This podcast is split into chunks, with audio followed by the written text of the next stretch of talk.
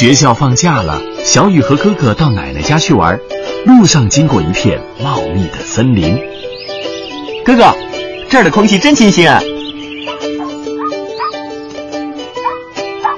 哎，有只小狗跑过来了。小狗真可爱，你看它跑得多快啊！感觉好像是有什么东西在追它。天啊，小雨，你看，前面的树都烧起来了，起火了！呵，那可怎么办啊？要不我们跳进前面的小溪里避一避吧？不行，森林一旦起火，火势就很难控制住了。这条小溪很快就会被大火烤干的。咱们应该快把衣服浸湿，用湿衣服捂住口鼻，这样能多一层保护。哎呀，还是别浪费时间了，咱们赶紧跑吧！听我的，快去！一定要用湿衣服捂住口鼻，要是吸入了浓烟或者一氧化碳，会窒息中毒的。好好，我弄好了，咱们快跑吧！哎呀，别乱跑，跟着我，咱们得逆着风跑。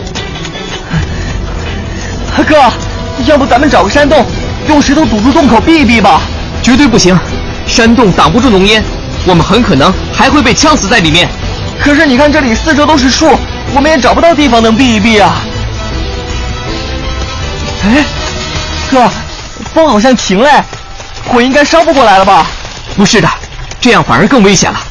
风一停，往往意味着风向可能会发生变化，咱们俩一定要注意风向。那可怎么办啊？我们现在离山顶比较近，往山顶跑好不好？我知道山顶有个大湖。不可以，这森林大火一烧起来，速度一定比我们跑得快得多。火会跑在我们俩前面的，估计还没有跑到湖边上，咱俩就完了。怎么办啊？这风向不停的变，咱俩会不会跑不出去了？别害怕，咱俩往山下跑，一定能跑出去的。哥哥，你看前面的大火。小雨，火还不是很大，咱俩必须迎着风冲出这道火线，做最后一搏。我们以最快的速度迎着风跑，一定能跑出火焰的包围圈。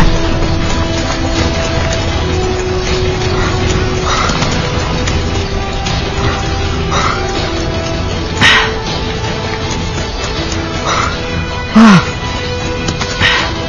总算逃出来了，吓死我了！咱们先歇会儿。哥哥，你快起来啊！你差点就坐在那条蛇的身上了。我们还是赶紧下山回村里去吧。